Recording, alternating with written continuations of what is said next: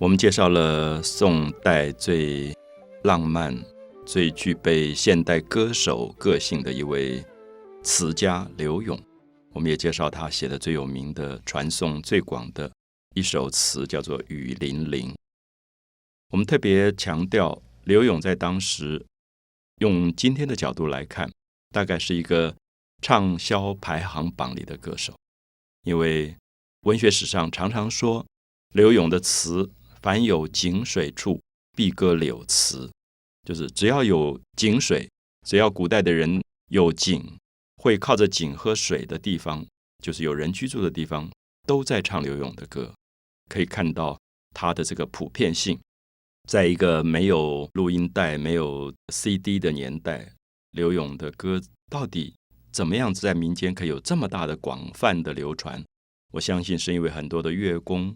很多的歌手，他们爱柳永的词句的内容，他们感觉到那种多情自古伤离别的缠绵跟爱情的一种深沉，所以他们不断把这个歌唱出去了。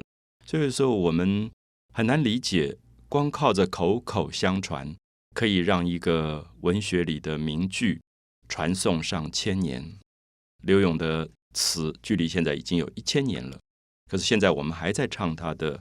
歌词，他说：“多情自古伤离别，更哪堪冷落清秋节。”大家听得出那个韵律跟节奏，就说要跟朋友告别了，因为你多情，告别对你很苦。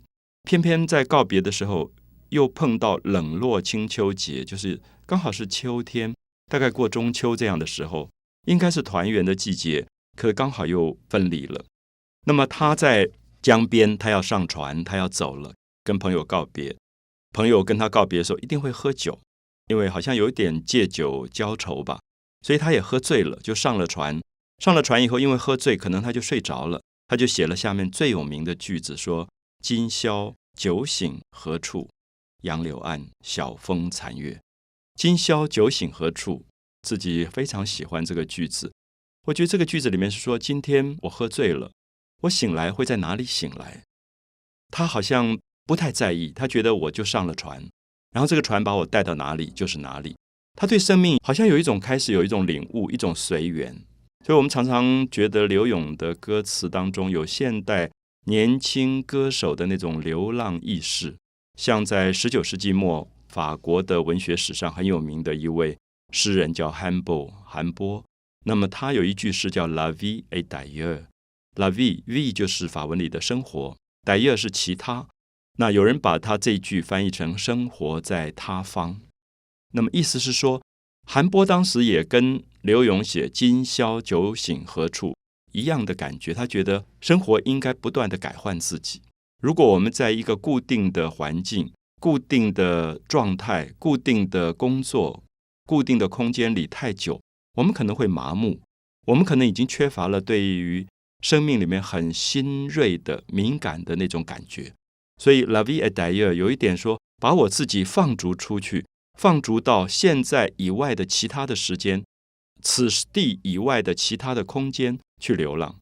所以韩波当时大概只有十几岁吧，到了巴黎写了一些诗，那么被推崇为法国文学史上最伟大的天才。那个时候他不到二十岁。可他写了几本诗，他出了《地狱的季节》，出了《醉舟》啊，就是喝醉以后的船，真的有点像今宵酒醒何处的感觉。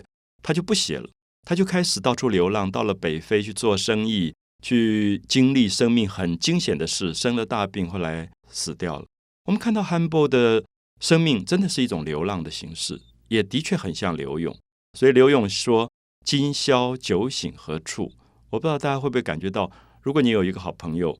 喝醉了酒，他会跟你说：“啊，不要送我回家，我不在意我在哪里睡着了。”你会觉得是一个很潇洒个性、很浪漫个性的人，而那里面不一定是说生活里他真的要做到这么的不拘束。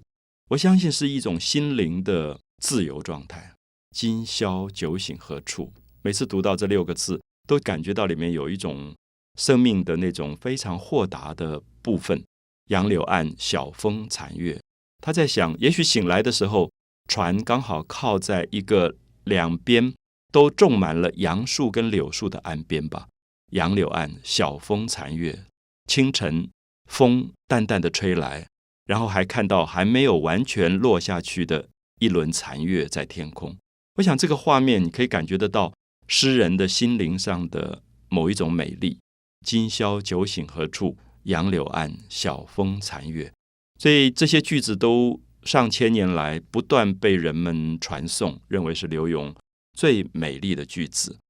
可是柳永本身当然有一种哀伤，在这首词的最后，他说：“此去经年，从这次告别之后，还要过多少年呢？还会活多久呢？应是良辰好景虚设。即使是美丽的季节，即使面对美丽的风景都没有用。为什么？因为没有跟好朋友在一起。”没有跟自己心爱的人在一起，所以他说：“便纵有千种风情，更与何人说？”就是我看到生命里面再美好的东西，我已经失去了一个可以倾诉的对象，我已经失去了一个可以倾谈心事的对象。便纵有千种风情，更与何人说？这里面有一种寂寞的感觉啊，有一种觉得人活着是因为你爱一个人。所以你会觉得所有美好的事情是跟这个人可以分享的，所有痛苦的事情也可以跟这个人分担的。如果失去了这个人，那么美好的事物、哀伤的事物也都没有了意义。所以刘勇很早年后来过世了，我们看到他真的是一生其实有一点落魄，有一点潦倒，因为他也没做什么官。最后传说里是所有的歌妓、乐工凑了一些钱把他埋葬了。刘勇去世了。可是刘勇的生命在这些词句当中不断被流传，他的精神并没有死去，变成非常美丽的歌声不断被流传。所以我想，在北宋的词当中啊，我们介绍了不同的几家，可是我们也特别强调，希望现代的，尤其是年轻人，可能重读刘勇，你会发现刘勇跟你拿着吉他唱的那个歌，其实并没有那么大的差别。